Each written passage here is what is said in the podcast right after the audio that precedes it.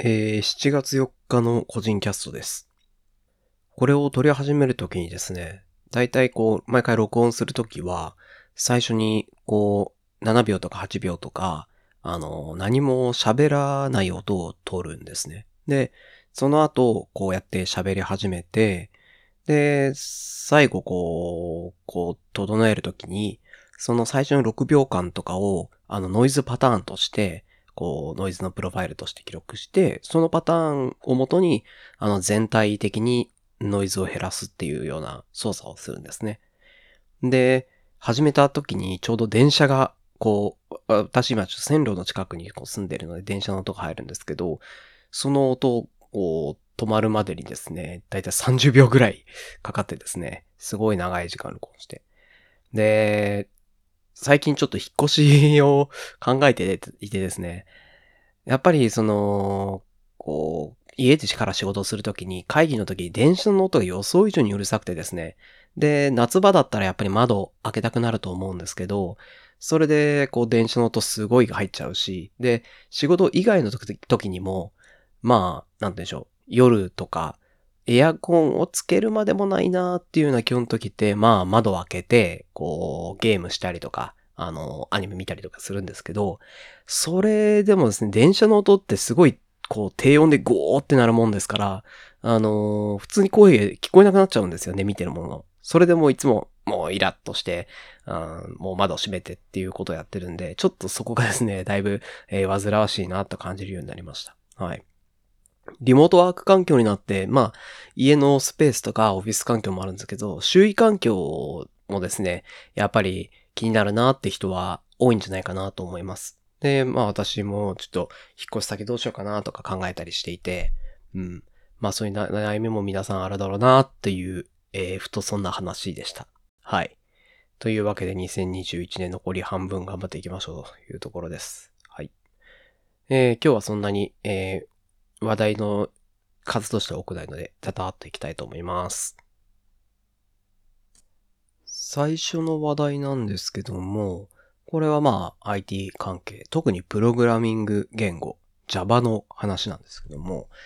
あの以前にですね、あの、マイクロソフトが OpenJDK のビルドをしたバイナリーをてこう正式に提供し始めたっていう話をして、その時にですね、あの Azure 上で使う Java JDK として、あの、マイクロソフトがサポートしていきますよって言っていた Azure ソフトウェアの Azure エンタープライズですね。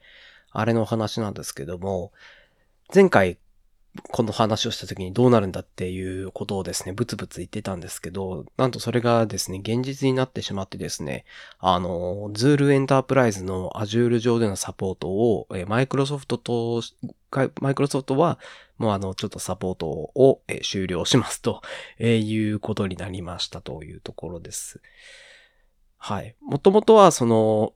Zulu Enterpri、あの、Azure、Azure ソフトウェアとマイクロソフトの、こう、こうパートナーシップという感じで、あの、 Zulu Enterprise が、マイクロソフト Azure のプラットフォームで動かす、動かすときの問題については、えあの、Azure のサポートチームの方で、えー、Zool エンタープライズに最適化した、えーサポートを、プロフェッショナルサポートをしますよということをこう、これまでやっていたんですけども、それがついに終了するということになるので、言ってみればなんですけども、あの、マイクロソフト Azure と Zool エンタープライズの組み合わせにおける問題は、あの、Azure 側ではなく、まあ、あの、Zool の方に何か問題があったら確認しなきゃいけないというところってことですね。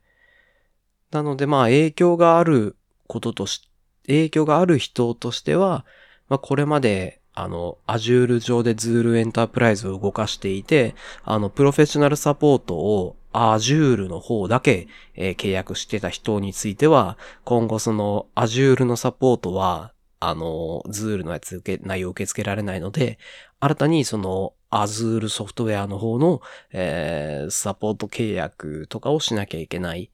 ていうことになるのかなと思います。ここでまあ、あの、Azure プラットフォームのサポートをやめるっていうのはあまり得策ではないかなと思うので、まあもともとそのプラットフォームとしてはずっと使っていくんだとしたらですね、あの、はい。あそこ、プレミアサポートでアーキテクチャレビューとかもいろいろやってくれたりするので、はい。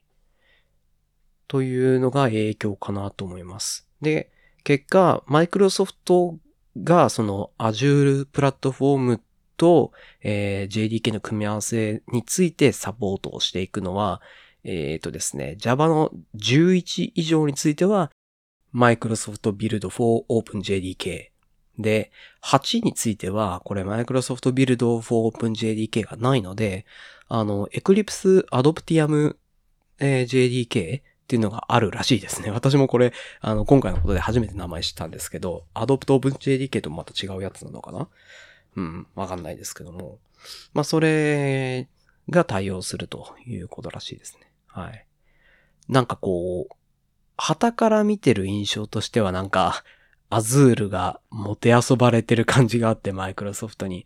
ちょっとかわいそうだなっていう気持ちはあります。もともとその、なんで、あの、アジュール上でアズ、あの、ズールのサポートを、えー、し始めるかっていうところ、まあ、細かく、具体的な内容を知ってるわけではないんですけども、正確な内容ですね。まあ、あの、そもそも、あの、アジュール、マイクロソフトが特に JDK 提供してなかったので、まあ Java プラットフォームどこか使おうっていう話はあったのかもしれなくて、その時になんで Azure になったかって、まあ邪推するのはまあせっかく名前が似てるしっていうのもあるし、自分たちでクラウドプラットフォームを持っているかどうかっていうところ、あのー、オラクルだったら自分たちのクラウドフォーム、プラットフォームもありますし、オープンなものを一からプロフェッショナルサポートするっていうのもあれなので、もともとプロサポートをしていた Azure の方と提携したっていう、まあ消去法っていう可能性もあるとは思いますね。はい。まああの、プラットフォームの提供側が Java のアプリケーションのあの、実行プラットフォームをサポートするところが JDK を提供するっていうのは、まああの、ユーザー側としては安心感っていうのはあると思いますね。はい。あの、動作が何かあったら問題があったら、こう連絡もできますしね。あの、や、まあ、言って他にやってることって、やってるところって言ったら、おそらく Oracle か AWS。AWS はあの、Amazon コレットっていう Java のビルドがまだ別にあるので、はい。Google はやってるのかな？あんまり知らないですね。名前聞かないですね。はい。ただ一方で、その Java のビルドを使うってなったら、あの、マルチクラウドにするときに、こう、どういう風な扱いをするかっていうことだと思うんですね。まあ、そもそも、マルチクラウドの時に、こう、どう住み分ける。例えば、同じアプリケーションサービスを、あの、えー、の AWS なり、Azure に置いたり、Google プラットフォームに置いたりっていう風にやるっていうのもマルチクラウドだし、えっと、このサービスは基本 Azure、えー、WS 上で動かして、このサービスは基本 Azure で動かしてっていうマイクロサービスにしたときにサービス単位にクラウドプラットフォームが分かれる。これもまあマルチクラウドといえばマルチクラウドだし。はい。ただしまあ、マルチクラウドのメリットを享受しようと思ったらどこかがダウンしてもどこかが動けばサービス全体が、サービスというかあのー、サービスですね。その細かいアプリケーション組み合わせた、あの、エンタープライズのサービスが継続されればっていうのがあるんで、同じ、特定の同じアプリケーションバイナリーを、あの、複数の環境で動かすことになると思うんですね。そうなると、あの、まあ、JDK をそれぞれビルドするっていうの結構手間かなっていうふうに思う部分もあるんで、逆にこうやってクラウドになってマルチプラットフォームで動かすっていう風な時代になったからこそ、独立してプラットフォームとは、プラットフォームとは独立して、あの、プロサポートができる Java のビルドっていうのは価値が出てくるのかもしれないなっていうのを今、まさに今話していて思いつきました。今思いつきで完全に話しています。はい。というところがあるので、なるほど。Azure, Azure ソフトウェアみたいな、その Java のランタイ、あの、Java のビルド単位でのあの、プラットフォームに依存しないプロフェッショナルサービスっていうのも、あの、なるほど選択肢として上がってくるっていうのは納得だなというふうに思っています。はい。というところで、まあ、は、なんか、なんか、アズールとしては、まあ、言ってみれば、まあ、大口の顧客というか、大きなパートナーだったんですけども、まあ、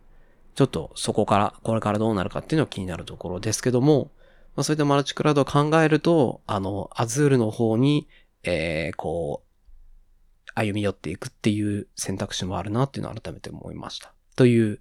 えー、結論もないですけど、そういうふうに思ったという、えー、お話でした。はい。というのが一つ目です。えー、と、二つ目の話はですね、多分取り留めない話になると思うんですけども、えっと、最近まあ、ゲームでですね、あの、アークナイツっていうゲームをやっていまして、えー、スマホですね、まあ iPad でやってるんですけども、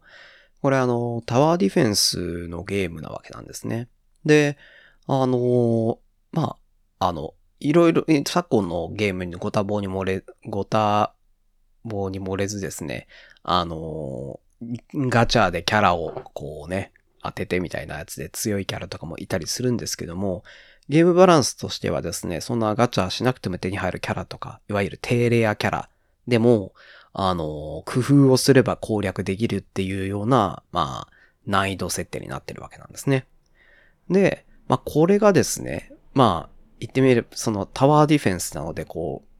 特定のタイミングでどこかにこのキャラをこのような配置で置いて、こうやったらクリアできるみたいな、そういう感じなんですけども、まあその配置をですね、まあ正直思いつくか思いつかないかっていう勝負になるんですね。で、こう私はですね、毎日、うんうん、うなっては、あの、思いつかずに、チクショーってなって、強キャラを置いて無理やり攻略して、その後、こうですね、あの、ギーッと歯を食いしばって YouTube の攻略動画を見てですね、あー、知ってた。この手知ってた。わかってる。わかってる。なるほど。こう置けばいいのねっていうのをこう、歯ぎしりしながら耐えるっていう毎日を、えー、過ごしているわけなんですけども、なんて言うんでしょう。この口惜しさっていうかですね、悔しさみたいなものがですね、まあ、あの、まあ私プログラムを書いてるわけなんですけども、あの、コードレビューだったり、まあ、あとは接近、こう、内、チームの中で一緒に行動のご相談とかしたりですね、ふとした会話の中で出てくるアイデアとか、そういうところにもですね、私は結構なんでか悔しさを、ああ、そういえばその花、その手もあるよな。畜生なんで思いつかなかったんだろうっていうことが、あのー、多く感じるタイプなんですね。で、これが、なんて言うんでしょう。まあ、似てるなっていうのと、それはこう、まあ、一概に決められないですけど、いいものなのか悪いものなのか、それをどうしたらいいんだろうっていうのが、えー、あったと、あったのでですね。まあ、まあ自分の中で一応、こうなんかうまくこなしてはいたつもりだったんですけど、ちょっと改めて考えてみ、えー、たというお話でございます。はい。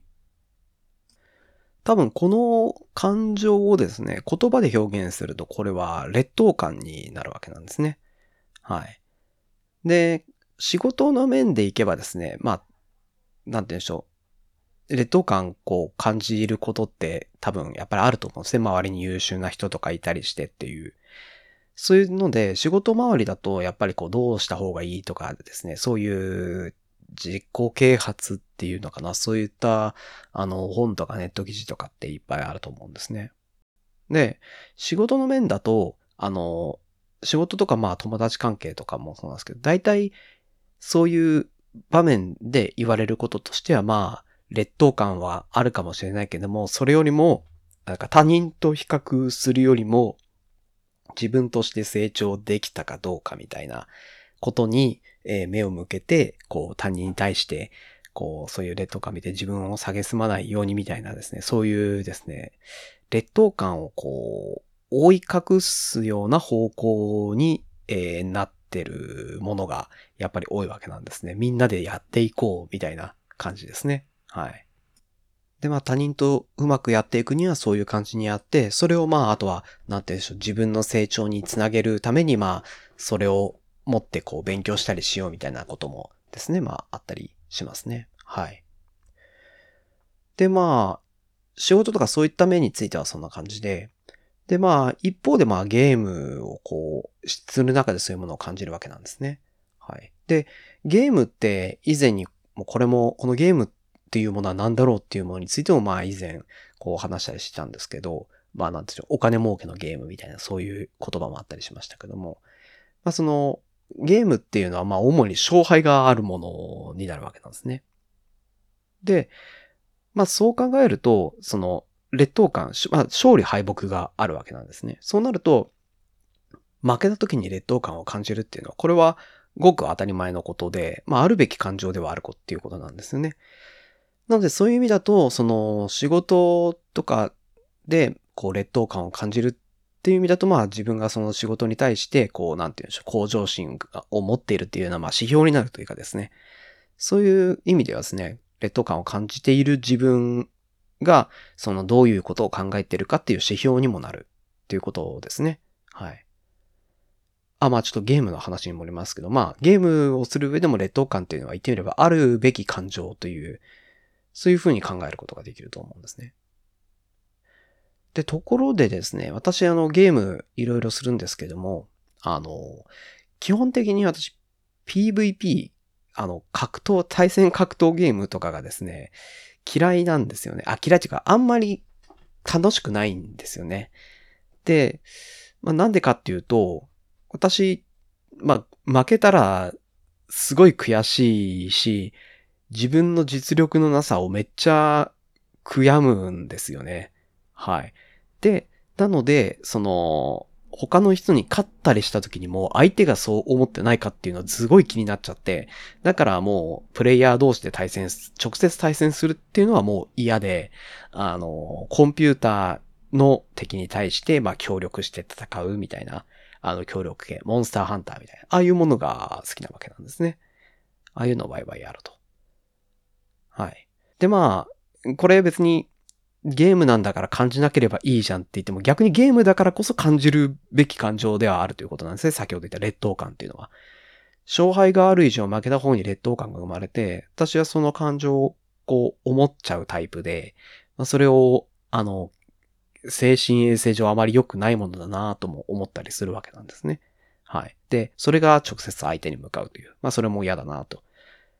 いうことですね。で、まあ、ここで、まあ、そういったわけで私 PVP のものってあんまりしないんですけども、なのでまあ、コンピューター相手の、まあ、それこそさっき言ったアークナイツみたいな、あの、タワー、コンピューター相手のタワーディフェンスみたいなものをやるわけなんですけども、ここでじゃあ次生まれてくるものとしてはですね、あの、そこで劣等感がなくなるかというとそういうわけではなくて、先ほどもまさに言った通り、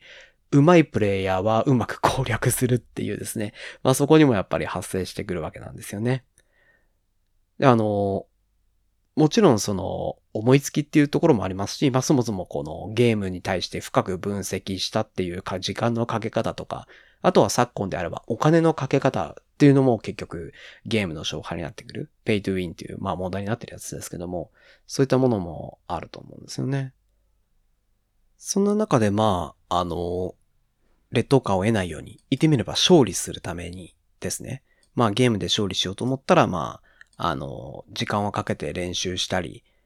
ですとか、あの、まあお金をかけたりとか、そういう風にして勝利することによって、あの、勝利の達成感を感じることによって自分の劣等感を払拭する。そういうことっていうのを、まあ、ゲームを通じてやってると思うんですね。私は、その、まあ、あの、思いつかなくて、うんって悔しい思いもするんですけども、自分で解放を見つけて、おやったって言って、達成感みたいなのも感じるわけなんですけども、その時はですね、劣等感っていうものが払拭される状態であると思うんですね。そうなるとですね、まあ、あの、ここまでの、こう、劣等感というものについて考えてくると、まあ、あの、劣等感感じると、まあ、向上心が生まれたりとかもしますけども、精神上良くないという部分もあると。そうだとすると、まあ、例えばなんですけども、こう、現代の社会に生きていて、日中の多くの時間を仕事に費やして、仕事の中で例えばまあ、周りの人よりも、ああ、俺まだまだだなと思って、あの、劣等感を感じて、じゃあそれを向上心に変えてやれる場面もありますけども、まあ、やっぱそうではない場面っていうのもですね、あるわけなんですね。あの、仕事でやってるので、あの、チームワークでやっている以上、その、劣等感を払拭するために暴れるのも良くないですし、あの、発揮のしどころっていうのが仕事だとやっぱ周りの人と一緒に社会、社会生活をしている以上、あのその払拭をする場面っていうのも限られてくるタイミングをちょっと考えなきゃいけないんですね。そういう意味だと、あの、その社会生活とは別で、そのゲームなりをやって、あの、その自分のこう劣等感によって生じた感情を払拭する場面っていうのを、こうですね、あの、用意するというのは大事なんじゃないかなと。ヘルスケア的な感じがするなっていうのを個人的には、あの、思っています。うん、で、ゲームっていう言葉は使ってますけども、忘れちゃいけないのはもうスポーツですよね。スポーツなんかはまさにそうだろうなと思っていて、まああの、まあ、歴史をたどればそのスポーツなんか紀元前にも、まあ及ぶわけなんですけども、そうなるとやっぱり、その、勝敗によってこう、あの、優越感、劣等感を感じる。それでその自分のこう、位置とか感情をコントロールしていく。それはあの、昔からある根源的な、こう人間の根源的な欲求に、えー、なるなというものがあるので、そうなると、まあ、それは大人の、大人の子供も関係なく、現代も関係なく、あの、付きまとってくるものなんで、まあ、こうやって、うん、考えていくのがいいんじゃないかなと思っているわけなんですね。はい。で、まあ、もともと例えば、歴史上おそらくその一番最初に生まれたのは体を使うスポーツだと思うんですけど、そこから次にあのテーブルゲームというかボードゲームみたいなものが生まれ、ボードゲームもですね、最初に生まれたものは紀元前の何、何千年とか書いてたかな？そういうのをネットで見かけたんですけど、それぐらい古くからあるものなんですね。言ってみれば、その勝敗を通じてそういった感情をコントロールするっていうハードルを、まあ、あの、体を動かす必要なく、こう、手元でもできるっていうハードルを下げて、その感情をコントロールする手段のハードルが時代を追ってどんどん下がっているっていうふうにも言えるかなと思います。もともと体を動かしてやっていたスポーツから、あの、手だけでやれるボードゲームになり、さらには現代になったら、その、物理的なボードも必要なく、で、その、目の前にリアルタイムで対戦相手も必要なく、オンラインで遠隔地であったり、まあ、コンピューター相手にやったりとかですね。で、まあ、そういったハードルをさらに下げていって、こう、時間とかタイミングとかではなく、自分の能力にも左右されない優越感、劣等感を、こう、感情をコントロールするものとして生まれたのが、ギャンブルっていうのは、考えられるかなとは思っています、個人的には。はい。こうやってその人間が、人間がその社会的な行動の、えー、有効性を理解して、ああ、これは社会的にやっていかにはいかんなと気づいた後、社会的に活動し始めて、そこでもやもやと溜まってきた感情をあの発散させたりコントロールするためにスポーツが生まれ、ゲームが生まれという感じで、この現代につながっているのかなっていうのをこう、ふと思っています。はい。まあ、なので、まあ、一旦ですね、今日、あの、今、それ、あの、整理した内容としてはそんな感じでして、まあ、今私が思っていることとしては、その、仕事の中で劣等感が生まれたり、ゲームをしていて、勝敗によって優越感、劣等感っていうのが生まれていくんですけど、あの、なんてでしょう、社会的行動をしているから、そういった感情は持ってはダメだとか、あの、まあ、劣等感を感じるなっていうのは無理なので、そこをですね、あの、うまくよそのスポーツをしたり、ゲームをしたり、まあたまにはソシャゲでガチャを回してもいいでしょう。そんな感じで、その自分に自分に生まれている感情を、あの、無視せずに、覆い隠さずに、あの、うまくこう、取引していく。取引してバランスをとっていくっていうのが、あの、うまく自分のこう健康をですね、維持するコツなのかなというふうに思っています。まあ、なので私もですね、あの、毎日ですね、仕事でコードレビューにより劣等感を感じ、そしてアークネッツの手が思いつかずに歯ぎしりしながら YouTube を見て劣等感を感じ、そして、あの、ガチャを回して優越感を感じることによって、えー、プラスマイナスゼロにして 健康状態を守っていると、えー、そういったも過言ではないかなと、えー、思っておりますので、まあ皆さんもその自分のあの感情、心を、まあ無視せずにですね、あのそれをですね、存在するものとしてうまくコントロールしてい、くといいんじゃないかなというのをですね、もやもやと、えー、妄想していました。はい。そういう話でした。はい。えー、なんかこう、もうなんか流れも何もない、結論も何もない話でしたけど、まあ、私はそういうふうに思っておりますと。そういうことです。はい。なんか、あの、真面目っぽい話題をダラダラと続けてしまったので、最後は軽くゲームの話でもしたいと思いますけども、あの、最近、こう、気になっているものとしてはですね、あの、ファイナルファンタジー、え1から6のピクセルリマスターっていうやつですね。はい。で、まあ、あの、FF のいろいろリメイクはしているものの、今回はですね、あの、基本的には、あの、原作の内容とか、この画面の大豆デザインをベースに、ピクセルの、あの、絵をリマスターして、えー、作られると。そういうものらしいですね。あの、オリジナルの FF のドットを打っていた人が、あの、先頭に立って、えー、ピクセルのリマスターをしているっていうので、これは期待できる感じですね。はい。個人的にはですね、まあ、FF6 が好きで、できれば6を、あの、オクトパストラベラー、ドラクエ3みたいに HD2D リマスターしてくれないかなと思ってたんですけども、まあ、これはあの、これもまた以前にお話ししたですね、ポケットモンスターのダイヤモンドパールのリメイクが全然最新の、えー、ソードシールドと違うじゃん、違うじゃんっていう時にも話したんですけども、あの次元が増えると、マップとかギミックを全部リデザインする必要があるっていうのが多分問題になっていると思う。それで結果のピクセルリマスターかなと思うんですね。あの、FF のリメイクをやろうって言った時に次元を上げるか上げないかっていうのが取捨選択あると思うんですよね。で、次元を上げるとそういったリデザインがいるんですけども、まあそれだけ一本一本のコストがかかるわけなんですね。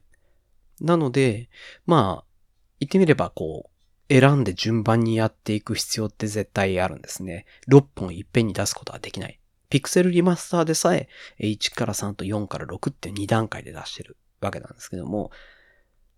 そうなった時にですね、あの、FF だからこそなんですけども、1本とか順番に優劣をつけると、あの、結構反感になるんじゃないかなっていうですね、選ぶのが難しいんですよね。一本一本をチョイスするっていうのが特に FF は。で、特に4、5、6なんかは、こうなんて言うんでしょう、人気具合って結構、あの、並列な感じがしてるんですね。同じぐらいすごい人気っていう状態なので、どうせやるなら全部っていう判断になると思うんですね。ただ、あの、FF って一作ごとに、まあ、ものすごい世界観も違うし、そのダンジョンのギミック具合も違うので、あの、テクスチャーとかでも全部、こう、次元分けで作り直したりとか、ね、あの、ステージギミックなんか、もう、あの、4、5、6と時代を経るたびに、2D をめちゃくちゃ駆使した、あの、ステージギミック。ステ、2D で表現できる限界みたいな、こう、こうギミックとかもあったりするんですけども、